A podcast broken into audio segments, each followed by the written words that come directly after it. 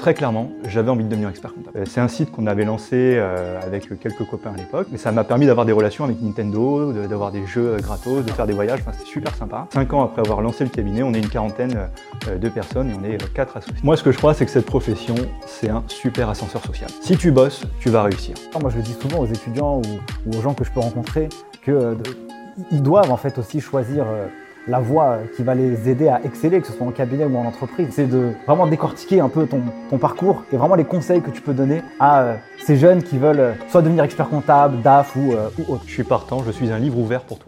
Alors là, je viens de prendre une leçon d'exécution. Je suis avec Gilles Bossigère, expert comptable de 31 ans. Il a monté son cabinet dès la fin de son stage d'expertise à l'âge de 26 ans. 5 ans plus tard, son cabinet compte 4 associés, 40 collaborateurs et 600 clients. La croissance ne cesse de progresser et pour cause, Gilles a une vision novatrice de la filière comptabilité et finance. Un échange franchement que j'ai adoré, sans langue de bois, avec un homme sincère. Loin du cliché de l'expert comptable qui bosse 24 heures sur 24, Gilles nous livre les recettes de son ascension et comment n'importe qui, avec du travail et de la volonté, on peut réussir dans l'ensemble des métiers en comptabilité et gestion. J'espère que cette discussion vous plaira. N'hésitez pas à liker et à commenter pour me donner vos impressions, mais aussi poser des questions que vous souhaiteriez que j'aborde avec d'autres invités ultérieurs. Sur ce, je vous souhaite bonne écoute et je vous laisse avec cette discussion avec Gilles.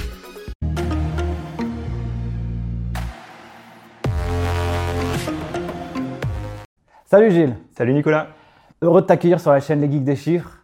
On a une mission dans le cadre de cette vidéo, c'est d'inspirer des étudiants qui veulent s'insérer à la fois dans la fière de l'expertise comptable, mais autres aussi, parce qu'il y a beaucoup de personnes qui veulent euh, bosser en comptabilité, en gestion, et qui ont besoin d'avoir euh, des rôles modèles, ou en tout cas des gens qui puissent euh, les inspirer. Donc du coup, on va passer quelques minutes ensemble. Et l'idée de cet échange, c'est de vraiment décortiquer un peu ton, parcours et vraiment les conseils que tu peux donner à ces jeunes qui veulent soit devenir expert comptable, DAF ou, euh, ou autre. T'es prêt? Je suis partant, je suis un livre ouvert pour toi. Ok, cool. Bon, du coup, alors Gilles, raconte-moi un peu ton, ton, ton parcours et euh, présente-toi en, en- en quelques minutes. Ouais, alors moi écoute, j'ai commencé à travailler dans les cabinets comptables en 2010. Ok. J'avais 20 ans. Voilà, j'étais euh, en contrat d'apprentissage dans un cabinet parisien d'une vingtaine de, de personnes. C'était un cabinet euh, classique, expertise comptable, commissariat au compte. Et euh, j'ai fait mon DSCG que j'ai validé. Puis je suis, je suis passé chef de mission, toujours dans ce cabinet-là. Et le DSCG, du coup, tu l'avais fait euh, à l'école, comment ça s'est passé? Alors c'était en alternance, donc tu, euh, tu es deux jours à l'école et trois jours euh, au, au cabinet à t'occuper de tes clients. Ok, voilà, l'alternance classique. ok, ça marche. Et donc après, je suis devenu chef de mission, j'ai fait mon stage d'expertise comptable. Donc là, tu travailles en cabinet, mais tu as des formations à l'ordre des experts comptables. À la fin du stage, donc ça dure trois ans, tu peux passer ton diplôme d'expert comptable, ce qu'on appelle le DEC, ce que j'ai fait en 2016. Je l'ai validé et euh, dès que j'ai validé mon diplôme, j'ai quitté mon cabinet, j'ai démissionné et j'ai créé mon cabinet, Stangelin, euh, avec euh, un associé. Donc ça fait cinq ans qu'on a créé notre cabinet. Et on a euh, connu une grosse croissance, alors pour euh, plein de raisons, on pourra revenir dessus si tu le souhaites. Ouais, bien sûr. Et donc aujourd'hui, voilà, après 5 ans après avoir lancé le cabinet, on est une quarantaine euh, de personnes et on est euh, quatre associés euh, au sein du cabinet. Yes, hyper intéressant. Et du coup, alors moi, en regardant un peu ton, ton parcours, j'ai vu que, alors je sais pas si tu l'as fait en parallèle de, de tes études, mais que tu avais lancé un blog ou euh, un, un- un média sur euh, le gaming. Raconte-moi un peu C'est ça.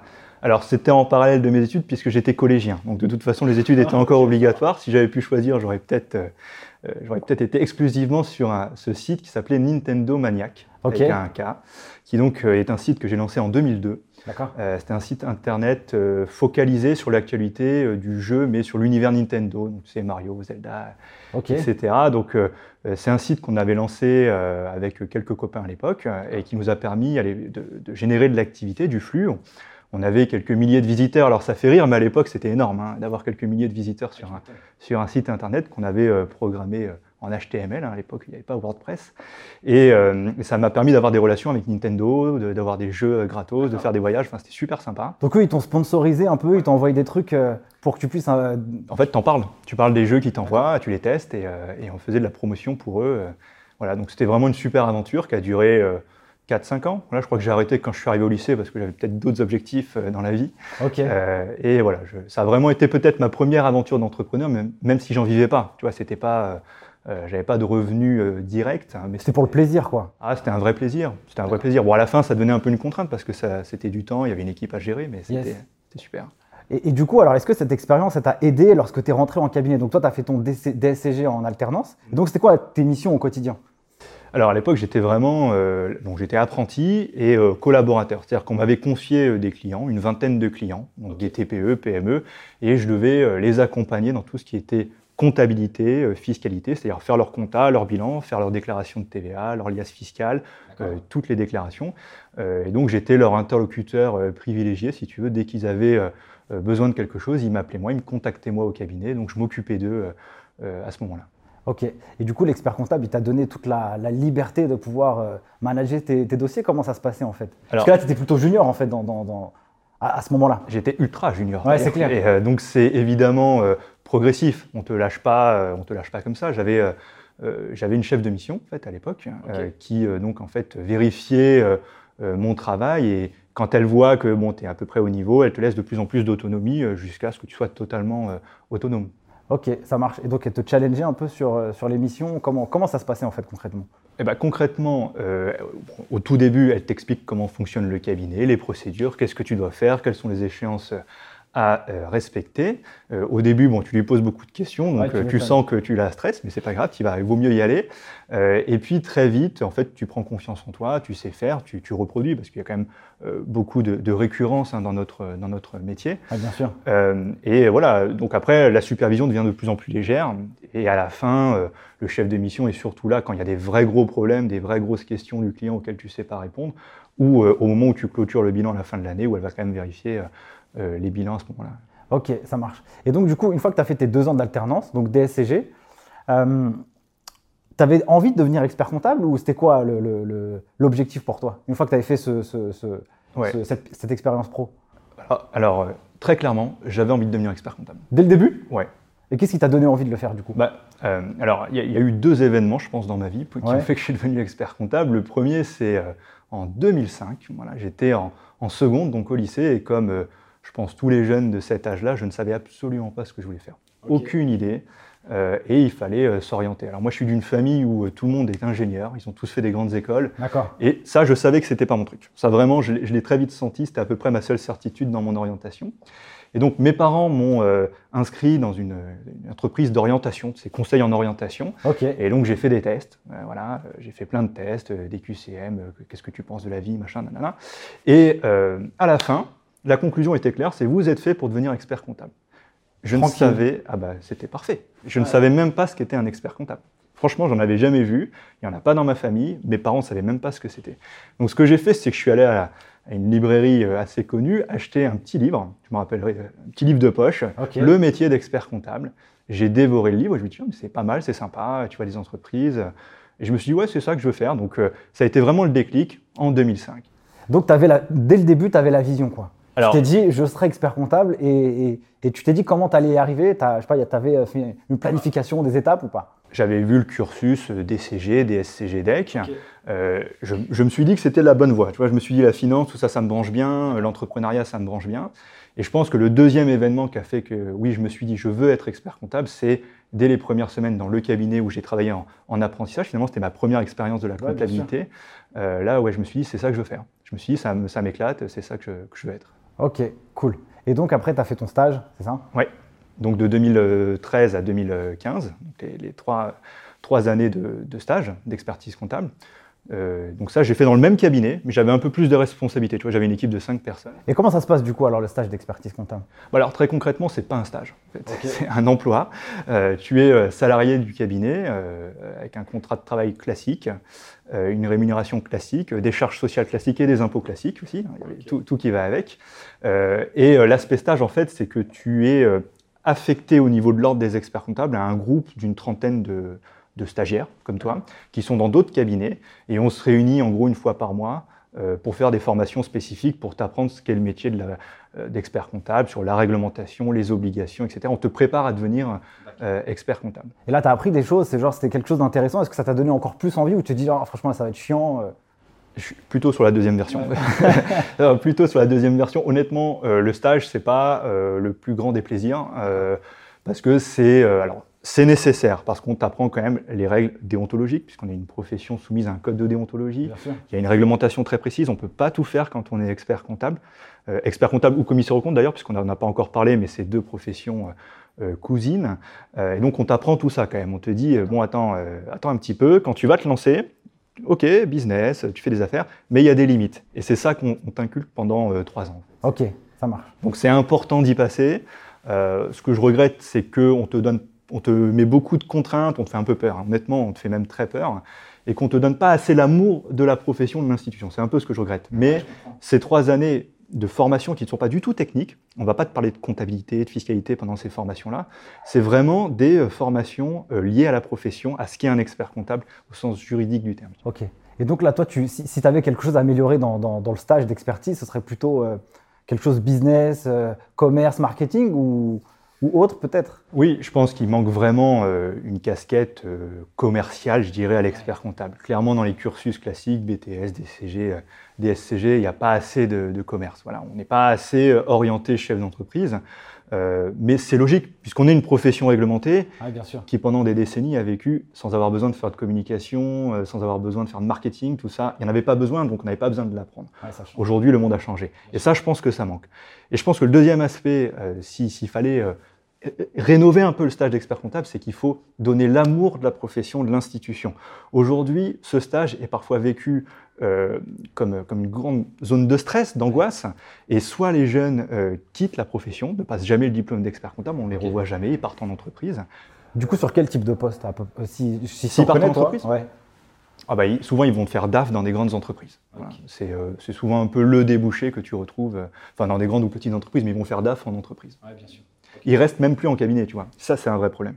Donc, ça veut dire qu'en fait, les gens, ils suivent le cursus cabinet, et puis après, il y en a, ils vont partir en cabinet, d'autres, ils vont aller en entreprise directement pour aller faire des jobs euh, Mm. à haute valeur ajoutée, puisque DAF ou euh, responsable financier, comptable, c'est. c'est- C'est des très beaux postes. C'est des très beaux postes. Et, euh, et je suis euh, très heureux que ce soit des experts comptables, pas diplômés, pas inscrits, mais ceux qui ont suivi le même cursus que nous, qui soient à ces postes-là. J'en suis très heureux. Mais euh, il faut quand même regretter qu'il y ait une telle déperdition.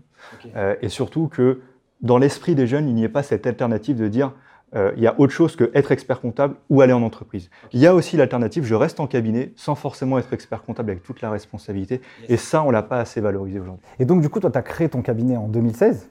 Donc, qu'est-ce qui t'a donné à, à ce moment Donc, toi, tu as, t'as suivi le, le- le stage. Et c'était quoi ta vision quand tu as lancé ton cabinet? Déjà, est-ce que tu l'as fait seul? Est-ce que tu l'as fait avec des associés? Raconte-moi déjà un peu les, les, les- les premières semaines et les premiers mois d'activité. On a lancé le cabinet en juillet 2016, so- Ok. soit à peu près un mois après le résultat du DEC. Donc j'avais le diplôme, j'ai démissionné le lendemain et j'ai lancé le cabinet parce que j'attendais que ça. Ah, tu étais déterminé, quoi. J'avais que envie de ça. Ok, cool. Euh, alors, il fallait avoir le diplôme, puisque pour lancer un cabinet, il faut avoir le diplôme. Ça, c'est euh, impératif. Donc, on n'a pas attendu, on était deux, deux associés, euh, qui est un ami de longue date que j'ai connu à l'époque de Nintendo Maniac, d'ailleurs. On avait lancé Ah. Nintendo Maniac ensemble, euh, qui n'est pas expert comptable, il est ingénieur de formation. Euh, et donc, on a lancé le cabinet ensemble, le cabinet Stangelin ensemble, en juillet 2016. Et au début, on était un peu foufou, donc on développait dans tous les sens. On faisait surtout du consulting, du conseil, euh, voilà, des missions un peu à haute valeur ajoutée. On n'était pas trop sur la TPE, PME. Euh, mais au fil de l'eau, c'est venu, on a développé euh, ce secteur-là. Ok. Et donc, du coup, alors, à date, à aujourd'hui, c'est quoi un peu le, le, le- le panel de clients que, que tu as au cabinet? Alors, on est très majoritairement sur la TPE, PME, c'est-à-dire l'entreprise de moins de 50 salariés. On a, comme beaucoup de cabinets, on a quelques comptes un peu plus, euh, un peu plus importants, des entreprises intermédiaires à euh, 100, 200, 300 euh, euh, salariés, on en a, Euh, mais ce n'est pas la majorité en nombre. La majorité, c'est des TPE, PME qui ont un besoin, c'est qu'on les aide et qu'on les accompagne sur toute leur démarche comptable, fiscale, euh, sociale, donc ce qu'on appelle le social, c'est la paye, le juridique. Et donc nous, nous, on offre un panel de services qui répond à l'ensemble de ces besoins-là. Ils externalisent tout chez nous. Franchement, euh, Gilles, il y a beaucoup de, de personnes, ils ont, ils ont peur de se dire, ils vont faire expert comptable, ils vont faire que la compta. Euh, c'est un peu leur bête noire. Comment ça se passe concrètement en fait? Est-ce que c'est vraiment que la mission de l'expert comptable? Est-ce qu'il fait que ça au quotidien? Euh, Raconte-moi un peu tout ça. Alors, au niveau de l'expert comptable, très honnêtement, aujourd'hui, euh, l'expert comptable ne fait plus de comptabilité. D'accord? À partir du moment où tu as un cabinet que tu structures avec des collaborateurs, des chefs de mission, des managers, en tant qu'expert comptable, il n'est pas envisageable que tu fasses de la comptabilité. C'est que ton cabinet est mal structuré si tu en es. D'accord? Donc l'idée euh, d'être expert comptable euh, et de faire de la comptabilité, ça n'existe pas, sauf ceux qui sont tout seul, parce qu'il y en a qui préfèrent exercer tout seul, auquel cas ils font de la comptabilité, mais c'est parce qu'ils apprécient ça.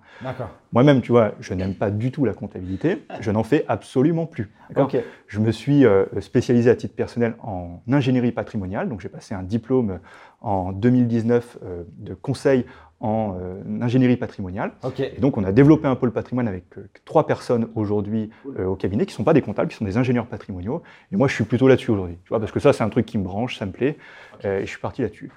Ce qu'il faut bien avoir en tête, c'est que quel que soit ce que tu aimes, que tu aimes le social, la compta, la fiscale, le juridique, quel que soit ce que tu aimes, il y a ta place dans les cabinets comptables. Il y a forcément ta place dans le cabinet comptable, parce que les cabinets comptables ont une offre de plus en plus diversifiée. Donc c'est-à-dire que toi, les profils qu'il y a dans ton cabinet, c'est ils viennent d'où? Qu'est-ce qu'ils ont fait? Euh, C'est quoi un peu leur mission au quotidien, leur responsabilité? Qu'est-ce que tu leur donnes en fait euh, à, à faire concrètement? Alors, nous, ce qui est un petit peu particulier, c'est qu'on a en gros les deux tiers du cabinet qui sont un peu sur le secteur traditionnel. Donc, avec des comptables, donc, qui font euh, ce que je t'ai décrit tout à l'heure. Ils, ils ont euh, 30, 40 clients, ils s'en occupent au quotidien sur la comptabilité, la fiscalité, etc. On a aussi ce qu'on appelle les gestionnaires de paye. Donc, euh, euh, des personnes qui font les payes pour les clients. Voilà. Aujourd'hui, par exemple, dans notre cabinet, on fait à peu près 2500 payes par mois, tu vois, pour nos clients.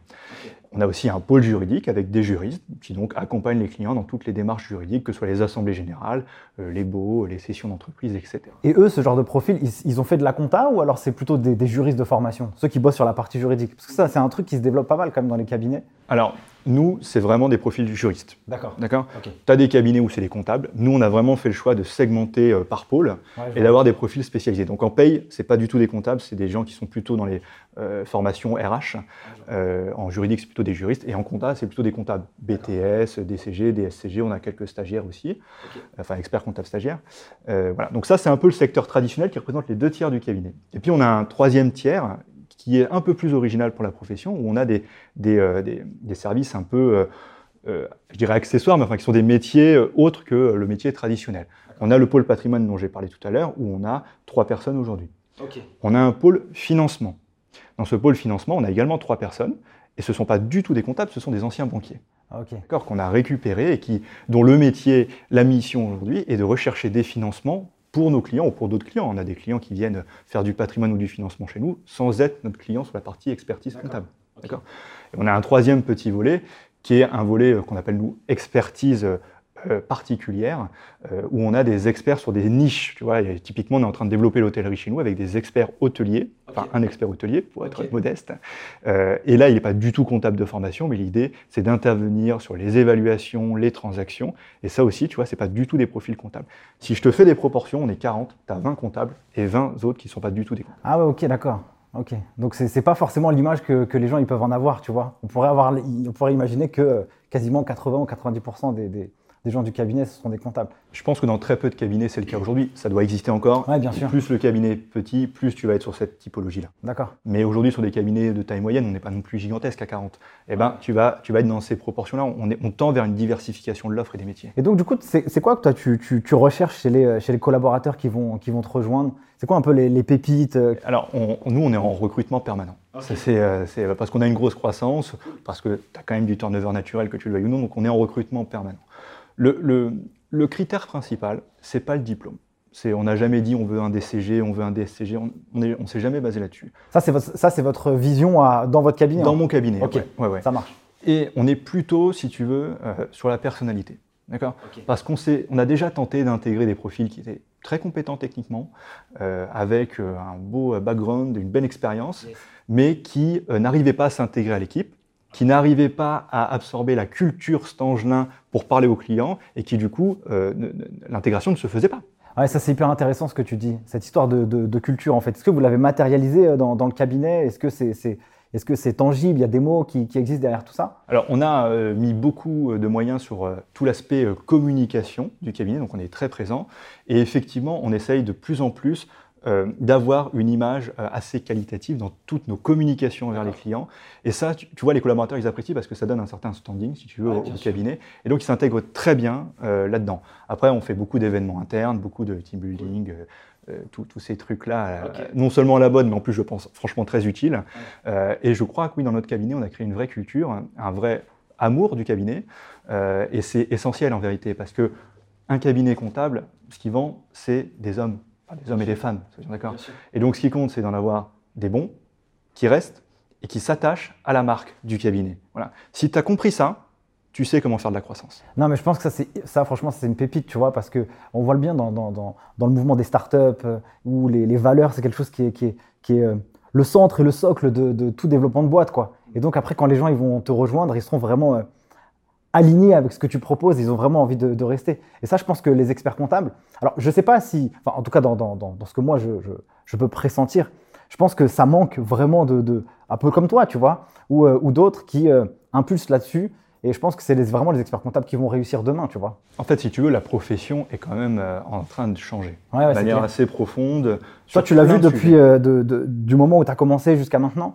Oui, alors moi je dis toujours, je suis arrivé au moment du changement, mais en même temps, quand tu entends les experts comptables plus anciens, ils te disent ça fait 30 ans qu'on nous dit que c'est en train de changer. Donc je pense que le changement est, est permanent. Mais là, on voit bien on, on, sent un clivage se faire dans la profession. Yes. Déjà, déjà n'oublions pas que la profession d'expert comptable est une profession assez âgée, comme toutes les professions libérales.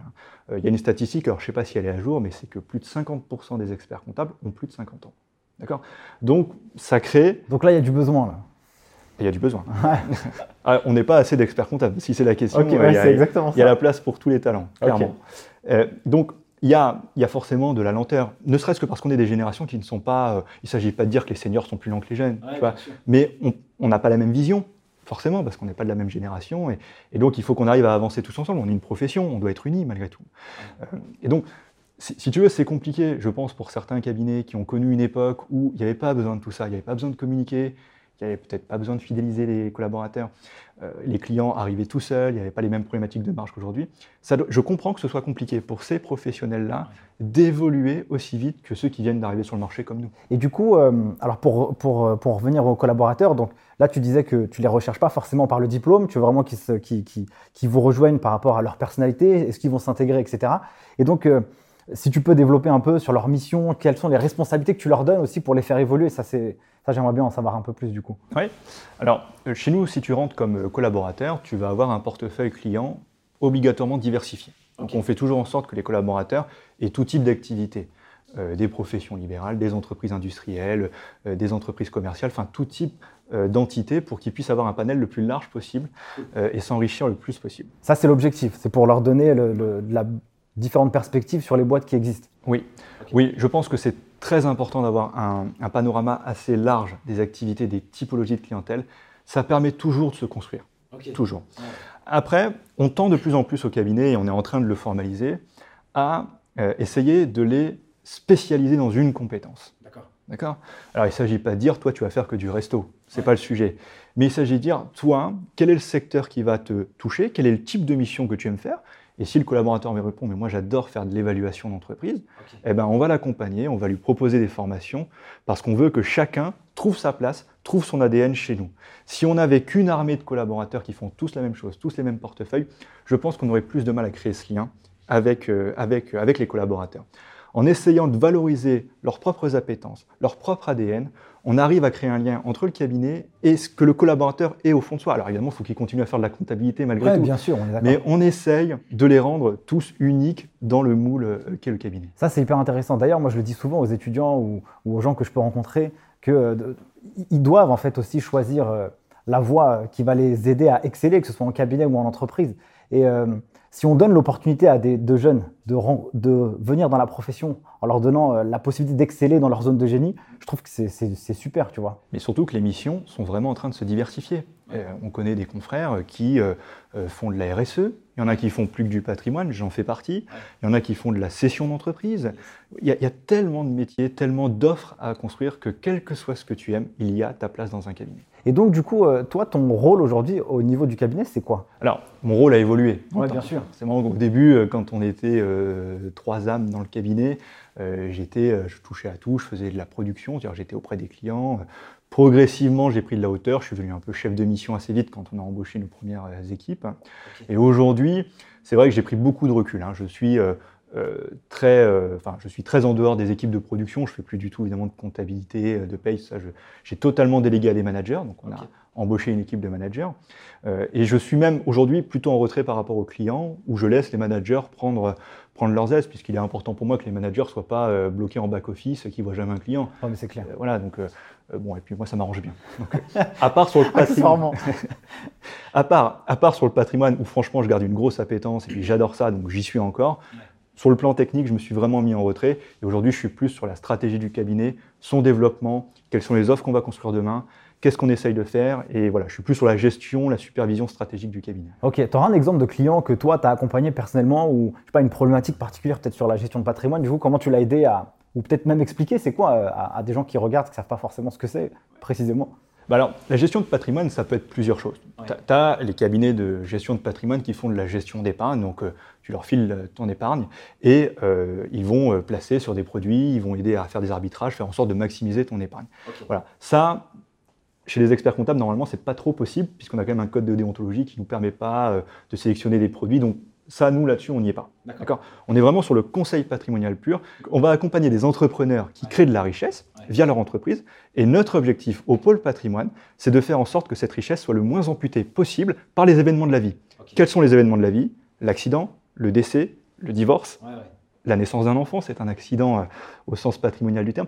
On fait en sorte d'anticiper tous ces événements pour savoir ce qui va se passer sur le patrimoine et faire en sorte que le patrimoine reste le plus intact possible, ou en tout cas qu'il soit le, le- le- en plus grande conformité possible avec les objectifs du client. Ouais, je vois. Donc on accompagne euh, des entrepreneurs euh, de manière sur des secteurs très diversifiés, des industriels, des commerçants, etc.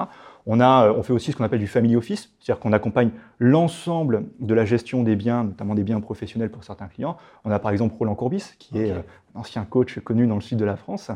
Euh, donc on l'accompagne par exemple en offre family office sur l'ensemble de la gestion de ses biens professionnels et aussi personnels.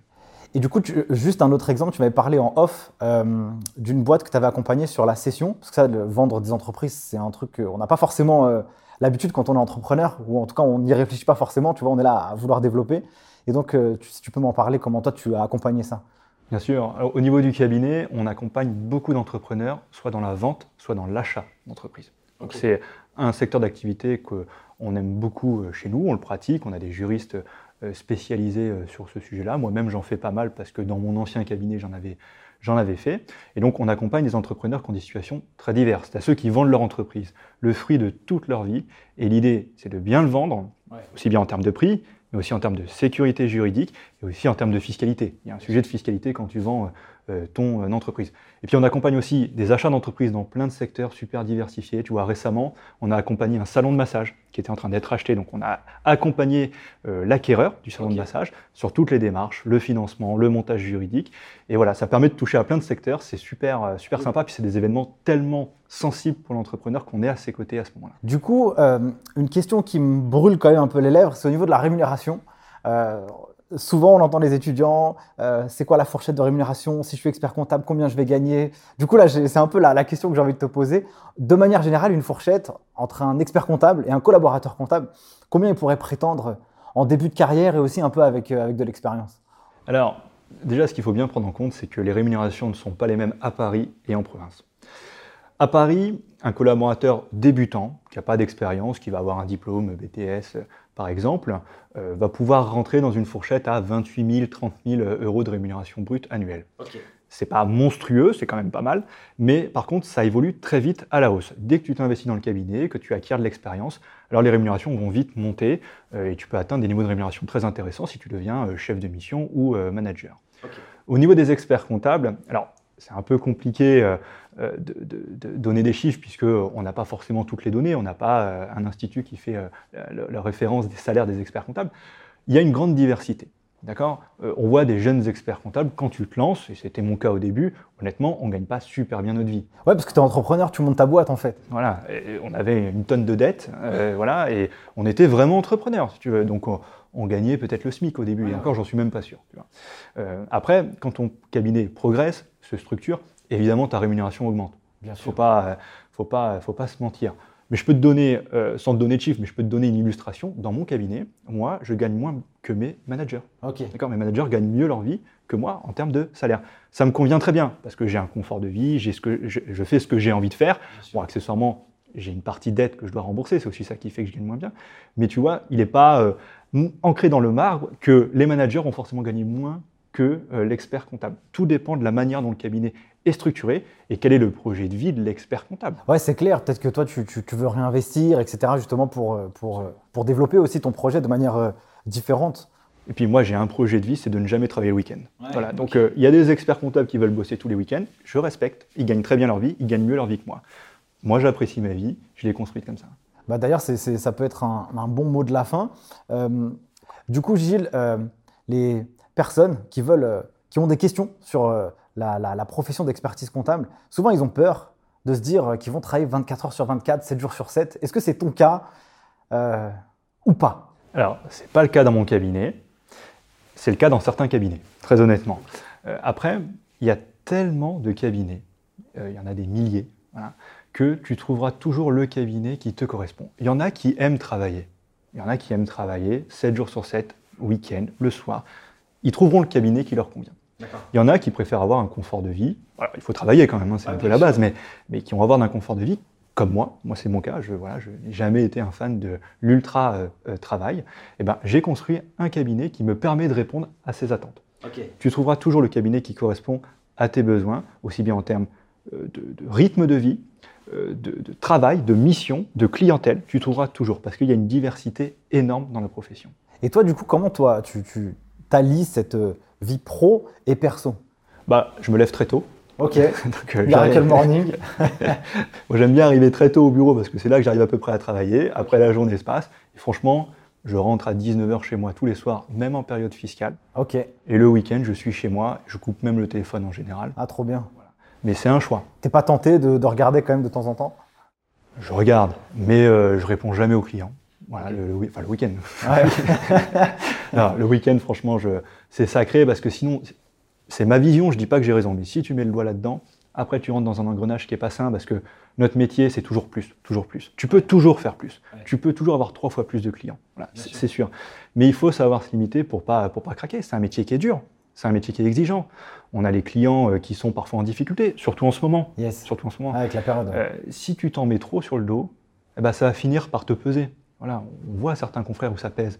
Donc il faut savoir mettre des limites. C'est très important, et ça c'est une vérité dans toutes les professions en général et les professions libérales en particulier. Entendu, Gilles. Bah, merci en tout cas pour cette interview. Merci à toi. Euh, Est-ce que tu aurais un- une dernière chose à partager, euh, un truc pour un peu motiver les étudiants à, à rejoindre la profession ou, ou leur donner un peu ces- cette envie et cet engouement Nous, chez Geek des Chiffres, on, a, on, on aime ça, tu vois. Donc, euh, du coup, euh, voilà, pour leur donner un peu le- l'étincelle, tu vois.